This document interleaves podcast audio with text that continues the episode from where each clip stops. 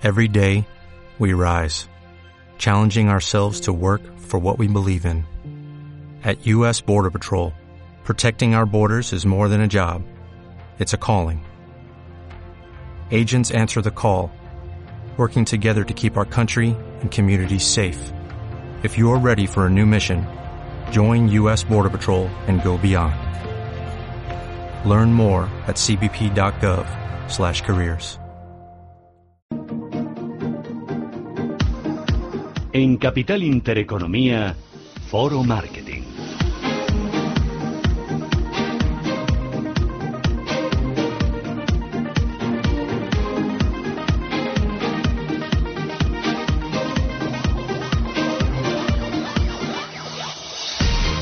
Pues estamos ya en nuestro foro de marketing aquí en Intereconomía. Hoy vamos a hablar mucho de marca y lo importante que es cuidar también, pues ya saben, nuestra insignia, ¿no? Adaptarla también a los nuevos eh, tiempos. Vamos a hablar de marca, de cómo, eh, bueno, cómo importa también lo que opinan de nuestros productos y cómo no. Vamos a hablar de esos premios, ya saben, de la Asociación de Marketing. Van a ser, ya los tenemos cerquita, el próximo 27 de junio, ¿no? Víctor Conde, director general de la Asociación de Marketing de España. Muy buenos días. Hola, buenos días. Que los tenemos aquí a la vuelta de la esquina. A la vuelta de la esquina, el jueves de la semana próxima. Bueno, luego lo vamos a contar. Hoy hemos traído además a los finalistas de la categoría marca, a Marta Basterra, que es eh, Head of eh, M&B de Iberia. Marta, muy buenos días. Buenos días. Y también a José Luis Salazar, que es director de servicios al cliente de Ogilvy. José Luis, buenos días. Buenos días, Laura. Bueno, contarnos un poquito, em, eh, para vosotros, ¿qué ha significado esto de ser finalistas en, en esta parte de marca de los premios de la Asociación de Marketing?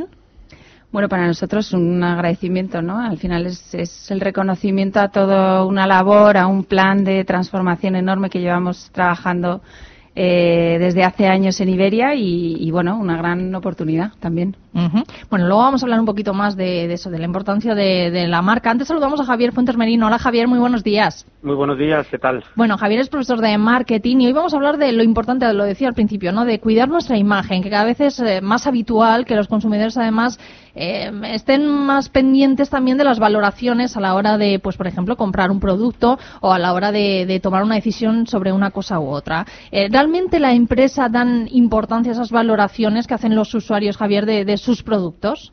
Aquí depende mucho, eh, porque hay empresas que sí y hay empresas que no. Es cierto que está cambiando mucho el panorama, porque antiguamente, antes de que tuviéramos todo este asunto de las reseñas en Internet, el, el boca oído funcionaba de otra manera o tenía menos eh, amplitud, ¿no? Se puede amplificar mucho menos. Y a día de hoy cualquiera puede entrar en Internet y ver las valoraciones de productos, de servicios, de hoteles, de cualquier cosa. Hay varios tipos de, de empresas distintas en función de cómo utilizan esas reseñas. Tenemos uh -huh. una parte que son los rezagados, eh, que no hacen mucho caso, vamos a decir así, que son alrededor del 17% de las empresas, uh -huh. los activistas, que sí consideran las valoraciones y comienzan a tomar medidas, pero tampoco tienen una estrategia clara de qué hacer con esas valoraciones. Están empezando, es incipiente su, su uso de las valoraciones como estrategia. Luego los charlatanes, que en marketing, ¿no? que son el 19% y que afirman tener, que, que, tienen una estrategia, pero realmente no la están llevando a cabo. Uh -huh. Empresas que dicen, sí, eh, nosotros eh, hacemos caso a lo que dicen los clientes en sus reseñas, pero realmente no. Y luego los pioneros, que son los que realmente no solo escuchan al cliente o esas valoraciones, sino que su estrategia depende en gran parte de, esa, de esas valoraciones que hacen los clientes en Internet. Uh -huh. ¿Y estos últimos, más o menos qué porcentaje también eh, el, tienen? El 17%, casi casi son los mismos que los charlatanes. Uh -huh. Está muy repartido. O sea que entre charlatanes y los que tienen más importancia es donde vemos que las empresas eh, cada vez están poniendo más énfasis a, a, la importancia de lo que se dice de ellas. Exactamente, aproximadamente la mitad de las empresas por lo menos escuchan esas valoraciones y, y, y tienen una estrategia incipiente y luego otro 17%, al sumar a, a este casi 50%, uh -huh. lo que hacen es tener una estrategia realmente delimitada sobre esas valoraciones que hay sobre, sobre sus productos y servicios. Lo estabas diciendo tú, Javier, al principio, cómo ha cambiado todo con las nuevas tecnologías. Antes era el boca a boca, no, oye, esto no, no me cuadra o esto no me ha parecido bien y al final acabamos teniéndolo en cuenta. Ahora con las nuevas tecnologías es que esto se ha multiplicado por mil. Eh, ¿Cómo deben actuar las empresas ante una valoración negativa y también ante una positiva? Pues lo primero que tienen que hacer es incrementar su gasto en marketing en función de eso. Uh -huh. Es decir, derivar su estrategia. Cuando un producto tiene malas valoraciones, pues una de las opciones es quitarlo, reemplazarlo, ¿no? Tiene una mala valoración.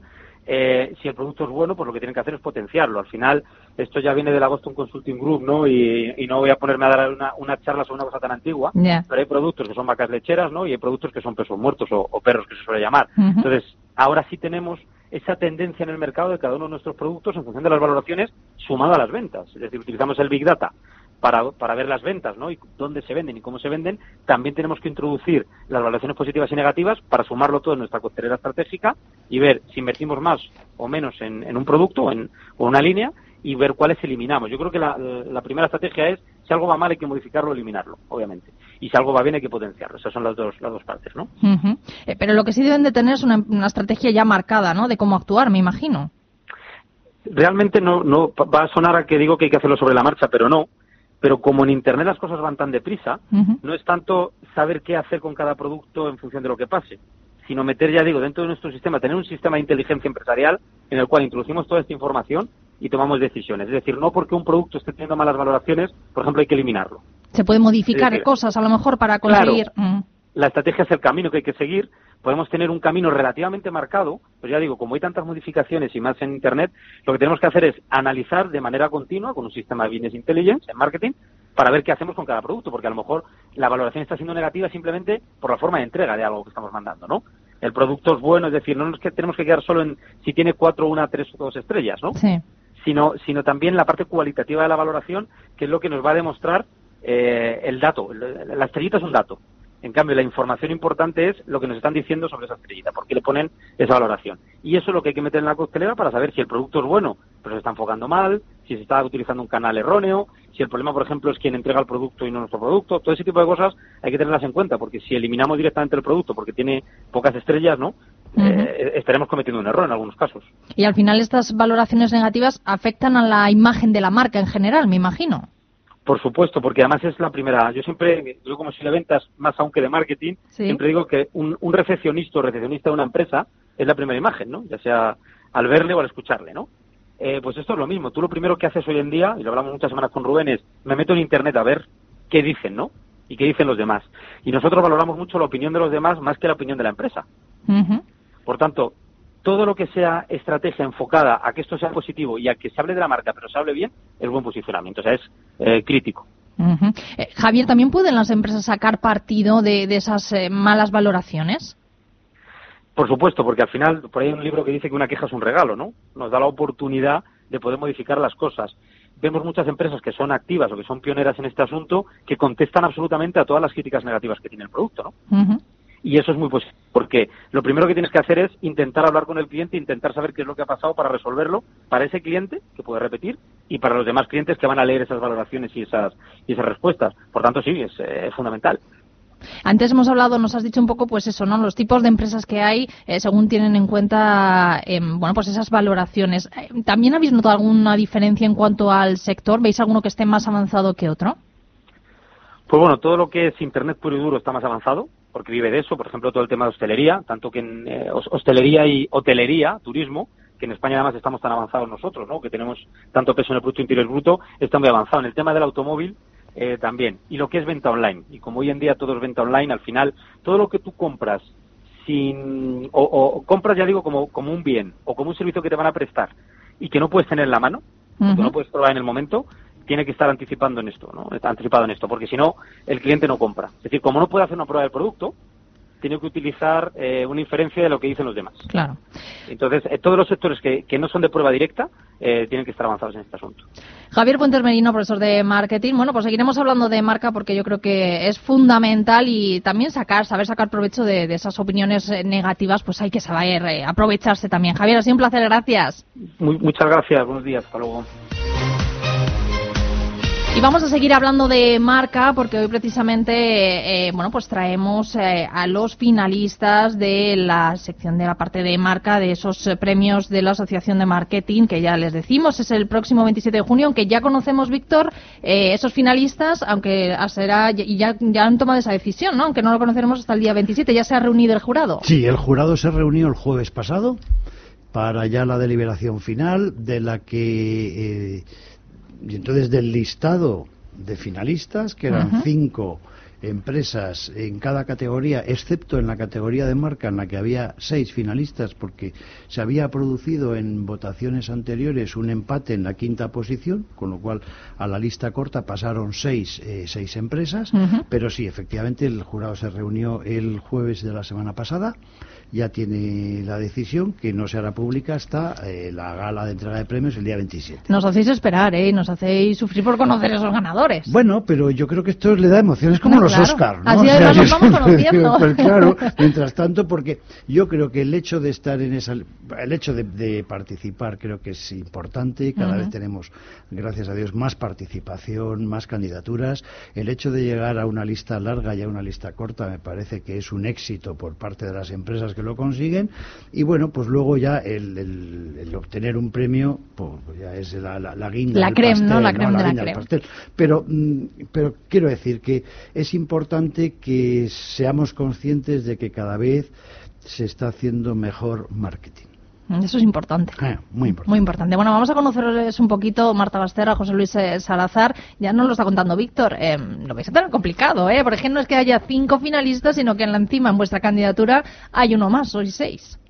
Bueno, eso yo creo que le da más emoción, como decía Víctor, y al final es un orgullo y cuanto más mm, rivalidad y más competitividad haya en, en la deliberación, pues más orgullo produce ¿no? el, ganar. Ojalá, crucemos los dedos. Eso es, lo vamos a descubrir, como decimos, el 27 de junio. Tenemos ya aquí a la vuelta de la esquina. Pero vamos a hablar un poquito más de, Iberia. ¿Cómo era la situación inicial de Iberia cuando arrancasteis la nueva estrategia y qué objetivos os marcasteis también para comunicar la nueva Iberia? Pues fíjate, cuando, cuando empezamos a trabajar desde Ogilvy eh, para Iberia, la situación era bastante compleja. Eh, bueno, no sé si ya ha pasado tiempo, pero si nos remontamos a 2014-2015, pues Iberia salía en televisión y no precisamente por, por, campañas, pues la situación no era nada fácil para la compañía. Eh, ¿Qué teníamos que hacer? Pues en este caso lo que hay que hacer son dos cosas. La primera es cambiar lo que dices y cambiar cómo lo dices.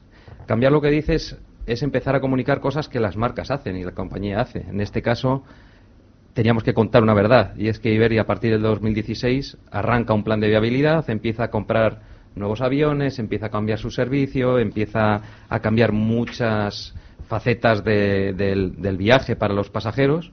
Y lo que hicimos fue empezar a hablar de eso. Empezamos a hablar de que había un nuevo Airbus 330 eh, que hacían las flotas de largo radio empezamos a, decir que una compañía española como Iberia es la más puntual del mundo, ni ingleses ni alemanes. Ahí, está Iberia para, para, certificar la primera posición en puntualidad. Bueno, pues empezamos a contar lo que estaba haciendo Iberia, empezamos a contar las claves para, para convencer a la gente de que Iberia estaba cambiando. Y luego muy importante también es cambiamos el cómo decirlo. Mm, teníamos todos claro y, Marta pues eh, trabajó también en aquella en aquella fase que éramos una compañía española y que las marcas tienen que hablar como lo que son, como, como las personas. Y si nosotros éramos una compañía española y estábamos orgullosos de ser españoles, pues hay que contar las cosas como las hacen los españoles, con ese espíritu vital, con ese dinamismo, con ese empuje y con esas ganas con la que hablamos eh, en España. Pues esa combinación de, dos factores son las que empezaron a, cambiar la percepción del consumidor. Sí, no, cambiar el mensaje, sino cambiar el cómo decirlo, ¿no? El cómo contarlo. Efectivamente. Y destacando esas características, eh, mm. Marta, que tiene también Iberia, bueno, que todos lo sabemos. Eh, ¿Cómo se avalan esos resultados? Bueno, de manera muy positiva, ¿no? Hemos mejorado en los principales KPIs de, marca eh, de manera muy muy rotunda, ¿no? O sea, la notoriedad, por ejemplo, para que os hagáis una idea, eh, ha aumentado 10 puntos desde 2015. En consideración también hemos aumentado 9 y 15 puntos en cabina turista y, business respectivamente. Todos los atributos de marca están reforzados, eh, rondan los, cerca de los 10 puntos también. Y sobre todo salimos muy reforzados en, aquellas que son, se esfuerza, trata de renovarse, de inventarse, ¿no? Y, y me encanta la marca, cosas que para nosotros tienen gran valor. El NPS, que es un indicador clave en cualquier eh, compañía, pues pasó de ratios negativos en 2015 a más de 30 puntos en 2018. ¿Qué es el NPS? Pues si alguien no, lo conoce, a veces son términos... Net Promoter Score, que es al final el indicador de recomendación ¿no? de los clientes. Eh, y las ventas, que al final nos regimos, ¿no? Todas las, eh, todos los negocios y todas las compañías, pues logramos vender más de 55 millones de asientos, de billetes, en todas las distintas Pues- rutas en las que operamos. Pues, o sea, quiere decir, han notado Claro. muchísimo esa transformación de la marca. Sí, para que os hagáis una idea, eso supone como multiplicar por cuatro el número de, de billetes vendidos, ¿no? Madre mía. Y llenar los aviones, que era uno de los objetivos que teníamos, ¿no? En, en ese momento, con una tasa de ocupación del 83%. A nivel de datos, claro, todo parece muy sencillo de contar, pero es difícil de conseguir, ¿no? Y el ROI, que también es otro de los indicadores clave en, en nuestro sector, pues pasamos del 9,15 en 2014 a 10,38, un éxito en 2017, ¿no? Entonces, estamos realmente muy orgullosos porque los resultados han avalado ese plan de transformación de Iberia, no solo nuestros clientes, sino, sino también la parte más, eh, más eh, de performance, ¿no? Eh, me imagino que todos estos datos, José Luis, eh, bueno, así de grande, ¿no? Me imagino que haber conocido que después de haber hecho esa transformación, que realmente eh, llega, esa transformación llega a los clientes y llega más allá y que en Iberia lo, lo notan. ¿Qué ha supuesto para vosotros eh, ese cambio de la marca Iberia?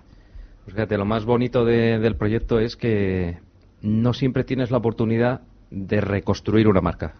O sea, hay veces que nosotros damos a, a conocer nuevas marcas o, o seguimos con un posicionamiento que las marcas ya han establecido desde hace años, pero una marca como Iberia, con, con- con lo que es, con los años que lleva en el mercado y el reto de tener que reconstruirla, que, volver a, armar esa confianza de la marca para los consumidores, para mí es el reto más, más interesante. Y luego también hay un aprendizaje que hay que repetirlo, ¿no? Las, las marcas bien construidas, las marcas fuertes, las marcas eh, que se trabajan bien, al final generan ventas y hace.